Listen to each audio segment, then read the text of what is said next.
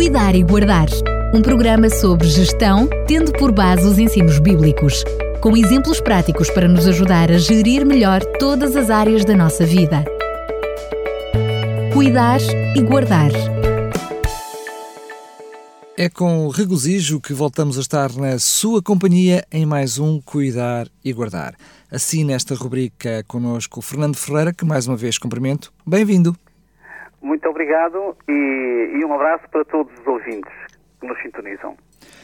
Tínhamos já mencionado no programa anterior que hoje iríamos falar uh, da temática da ajuda humanitária, a propósito precisamente da efeméride que comemoramos esta semana do dia, uh, dia 19 de agosto, o Dia Mundial Humanitário.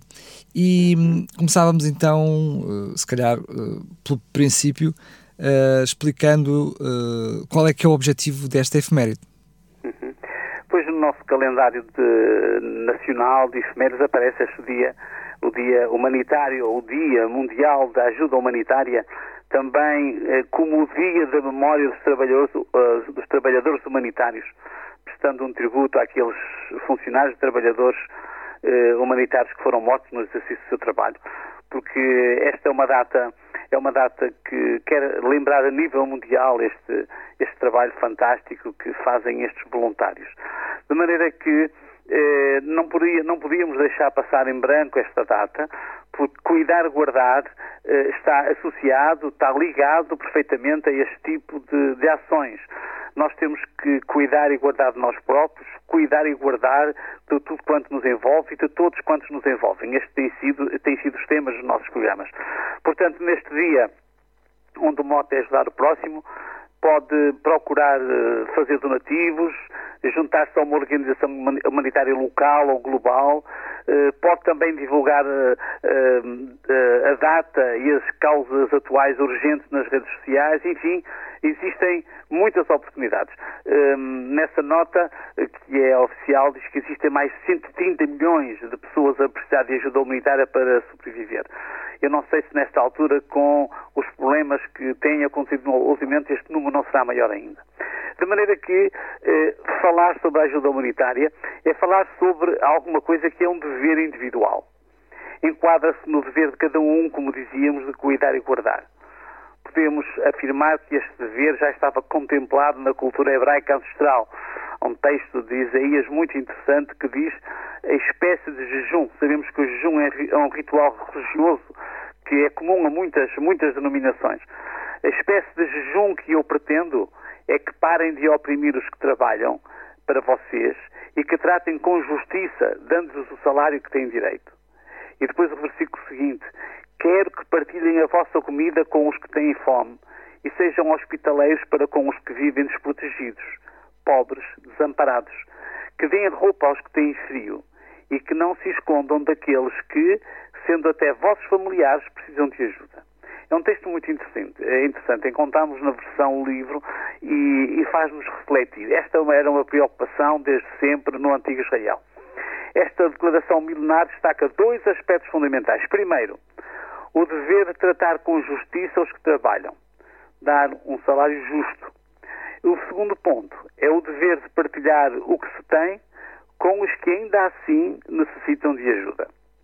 Portanto, todos e cada um tem o dever de cuidar dos mais desfavorecidos. Às vezes vivemos numa sociedade que se torna um pouco insensível, mas é bom que nós lembremos estes princípios, estas, eh, estas orientações fundamentais para as nossas vidas. Eh, em programas anteriores falámos sobre o dever de cuidar, eh, dado nas origens ao, ao ser humano. Nós temos esse dever desde as origens. Se nós pensarmos na nossa sociedade tradicional, numa sociedade rural, era mais fácil natural ajudar o vizinho, que normalmente era bem conhecido da comunidade, se passava por um momento mais difícil. Toda a gente sabia na aldeia, toda a gente sabia e procurava ajudar. Mas numa sociedade tão globalizada e tão estruturada, como hoje temos, podemos conseguir melhores resultados se apoiarmos organizações de caráter local, nacional e mesmo internacional, para conseguirmos apoiar os mais desfavorecidos. Nas grandes cidades, nos blocos residenciais, os vizinhos quase não se conhecem. Sem querer ser pessimista, diria que os vizinhos são uma figura social em vias de extinção. Aliás, como sabem, em 23 de dezembro já foi institucionalizado o Dia do Vizinho. Uhum. Porque os vizinhos, eh, na atualidade e na sociedade atual, cada vez se conhecem menos, se contactam menos. E se a sociedade não se organizar, muitas pessoas em necessidade podem ficar esquecidas e podem ser marginalizadas. Eh, devido a isto, existem entre nós muitas organizações que trabalham em rede para apoiar. Algumas conhecemos bem, muitas outras desconhecemos completamente, mas merecem igualmente ser referidas, ainda que lhes desconheçamos o nome. O seu trabalho é importante. Hoje vamos destacar algumas, conhecemos, uma que destacaremos em primeiro lugar é a ADRA, Portugal, é uma organização não governamental para o desenvolvimento eh, que nos está muito próxima e que tem feito um trabalho meritório, mas esta, esta, esta organização trabalha em parceria com outras, como o Banco Alimentar contra a Fome, bem conhecido de todos nós a nível nacional, a Caritas Portuguesa, os Médicos do Mundo, enfim, são instituições e muitas outras organizações que, a nível eh, de diferentes estruturas civis, religiosas, das autarquias, prestam um serviço digno de ser, eh, de ser relevado. E gostaríamos que, mencionando ou não mencionando uh, esses nomes, nós pensássemos hoje no, no importante trabalho que elas realizam nesta crise pandémica, têm sido muitos e muitos voluntários que deram o seu tempo, que é o capital mais precioso, às vezes arriscando, embora de forma controlada, a sua segurança para ajudar os que ficam mais vulneráveis. Temos de agradecer tanta bondade. Temos de reconhecer os sacrifícios que foram, eh, foram e são suportados por amor. Estas ações realçam uma característica que está implantada na índole humana, o desejo de agir de forma desinteressada para ajudar. Quando nós pensamos nas, e vimos nas reportagens, muitos destes voluntários com máscara, em circunstâncias perigosas para a sua saúde, foram para ajudar.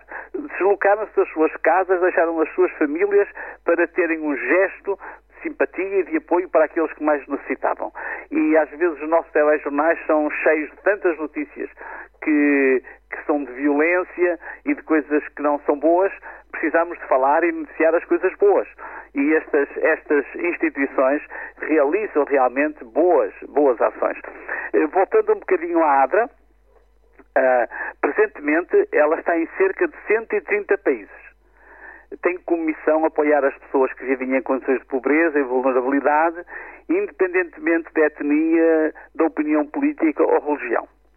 A ADRA acredita que é possível tornar o mundo um local onde todos devem ter a oportunidade de viver de forma digna e plena, numa sociedade mais justa e num planeta sustentável. Em Portugal, a ADA tem 109 delegações locais que trabalham de forma diligente, juntamente com os outros parceiros sociais, para satisfazer as necessidades básicas de muitas mulheres, homens e crianças e jovens, imigrantes e idosos que recorrem ao seu apoio. Como pode participar? Visite o site da ADRA Portugal e as redes sociais. Aí vai encontrar eh, notícias, eh, notícias e informações importantes. Eh, nesta, nesta semana, devido a esta comemoração, encontrará um conjunto de publicações ao longo do dia 19 para homenagear os voluntários que têm estado na linha da frente no apoio à Covid-19 pode ver no Facebook, no Instagram, no Instagram vai encontrar essas, essas, essas, essas notícias, essas fotografias e vai poder perceber melhor como trabalha esta instituição. Se desejar, pode inscrever-se como amigo da ADRA. No site pode fazer isso. Quando preencher o seu IRS, pode ajudar a ADRA ou outras instituições que queira, porque realmente existe no modelo 3, no campo 11, uh, eh, um espaço onde pode consignar 5% do seu IRS a essas instituições sem ter qualquer custo para si. Portanto, uh, neste dia, ou nesta época, em que, ou nesta semana em que se comemora, em que se falam sobre estas questões, convém que nós tenhamos uma, uma ação positiva. Isto é mais que um dever social. O grande mestre Jesus, ao inaugurar o seu ministério de serviço à humanidade, anunciou na sinagoga de Nazaré, que era a sua terra, ele, ele disse: O Espírito do Senhor é sobre mim, pois me ungiu, ou num, num português mais moderno, me escolheu para evangelizar os pobres, enviou-me a curar os quebrantados de coração. Aquele, diz em Jó, um texto muito mais antigo, aquele que não faz acessão de pessoas, de príncipes, nem estima o rico mais do que o pobre, porque todos são obra das suas mãos. Portanto, numa perspectiva espiritual, eh, os seres humanos não são classificados pelas suas posses nem pela sua posição social. Ser pobre pode não ser sinónimo de desgraça. Há pobres muito dignos e até pessoas felizes. Há pessoas que são felizes com muito pouco. Podem ser pessoas com uma enorme riqueza de espírito. O Messias considerava-se como ungido ou como escolhido para realizar a obra de ir ao encontro dessas pessoas. Ser pobre, paradoxalmente, até pode ser uma condição vantajosa. Uh, num contexto, noutro contexto, um contexto espiritual, Jesus disse, Jesus falou sobre os, pobres, sobre os pobres de espírito, que são aqueles que aceitam sem complexos, que precisam de enriquecimento espiritual. Ser pobre em recursos materiais pode também abrir uma janela de oportunidade para receber, socializar e ser enriquecido pelos que têm a vocação de ajudar. Porque eh, quando a pessoa aceita, eh, quando tem o coração aberto, ele é enriquecido. Eh, por outro lado, temos também muito ricos, ricos muito felizes, mas também há outros muito infelizes, porque ser rico pode gerar uma perturbação perigosa com a autossuficiência. Uh, uma ocasião, e sobretudo no Apocalipse, encontramos um texto que diz: Rico sou e estou enriquecido e de nada tenho falta. Esta é uma condição espiritual perigosa dos crentes do tempo do fim. A autossuficiência espiritual é uma pura ilusão. Espiritualmente ninguém é autossuficiente. Precisamos todos de nos ligarmos ao Criador. A autossuficiência financeira também pode criar uma falsa segurança. A abundância de recursos financeiros pode facilitar a vida em sociedade, mas pode criar um obstáculo existencial. Porque a segurança apoiada no dinheiro é enganosa. No último momento da vida, o dinheiro não pode fazer nada. Muitas pessoas, dependentes dos, cifrões, acabam na cadeia. Basta que nós vejamos uh, os telejornais. Ser rico pode impedir a pessoa de aceitar receber. Uh, ser rico pode levar uma pessoa a achar que não necessita de receber nada. E essa é uma condição que não é, que não é muito satisfatória. Mas também pode impedir de experimentar a alegria de dar. Embora, e aqui convém referir e ressalvar, que há pessoas abastadas que sentem uma profunda realização quando podem dar. Esta é uma questão de coração. Se é uma pessoa com muitos recursos, pode realizar-se e sentir-se mais feliz ajudando os mais desfavorecidos. Conclusões. Todos quantos trabalham como com os mais carenciados da sociedade, que é quem destacamos neste programa, fazem parte de um grupo de voluntários cuja realização acontece quando se dão. O seu bem-estar aumenta quando veem os outros um pouco mais felizes. Eu tive uma experiência pessoal há algum tempo, em 2013, na cidade de Porto. Eu estava a acompanhar uma, uma, uma equipe que estava a fazer distribuição de alimentos aos sem-abrigo. E eu no meu carro levava uma série de roupas, porque alguns precisavam e, e levava algumas roupas para distribuir. E houve um sem-abrigo que chegou à mala do carro e tinha lá um hidredom ainda embalado e ele queria o hidredom. Eu achei aquilo estranho, porque o homem vivia ali na rua e ele queria o hidredom. Mas eu dei-lhe o hidredom. E passado uns minutos, talvez um quarto de hora, 20 minutos, ele veio ter comigo, olha, quer ir ver a minha cama? Eu fui com ele ver a cama. Ele tinha, na entrada de um prédio, uh, tinha uma cama de cartões, tinha duas caixas uh, como se fossem duas mesinhas de cabeceira e aquele edredom esticado numa perfeição fantástica. Fiquei admirado com aquele homem. Era um homem que era uma pessoa que se via que era muito organizada, gostava de ter as coisas muito direitas e realmente aquele edredom para ele foi uma, uma coisa fantástica. Fiquei comovido com aquela, aquela experiência. Na verdade, quando os outros são felizes, nós nunca mais esquecemos eh, que se pudermos contribuir para isso. A história está bem recheada de pessoas que viveram para se dar. Viveram com um nobre objetivo de fazerem os outros mais felizes. Não há bem maior. Portanto, destacamos hoje as pessoas coletivas com esta missão. Celebramos sobretudo as pessoas singulares, algumas no anonimato, outras expondo-se que se dedicam a ajudar aprenderam a olhar para o seu lado e a socorrer. Que grandes corações. A todas estas pessoas, singulares ou coletivas, dizemos: bem-ajam, porque já aprenderam e já experimentaram cuidar e guardar. Este é o abraço para todos. Sendo que essa responsabilidade é de cada um de nós. Nós somos parte Exatamente. integrante, faz parte da natureza humana. Muito bem, Fernando Freire, mais uma vez, muito, muito, muito obrigado. Resta-me perguntar-lhe qual é o tema do próximo programa.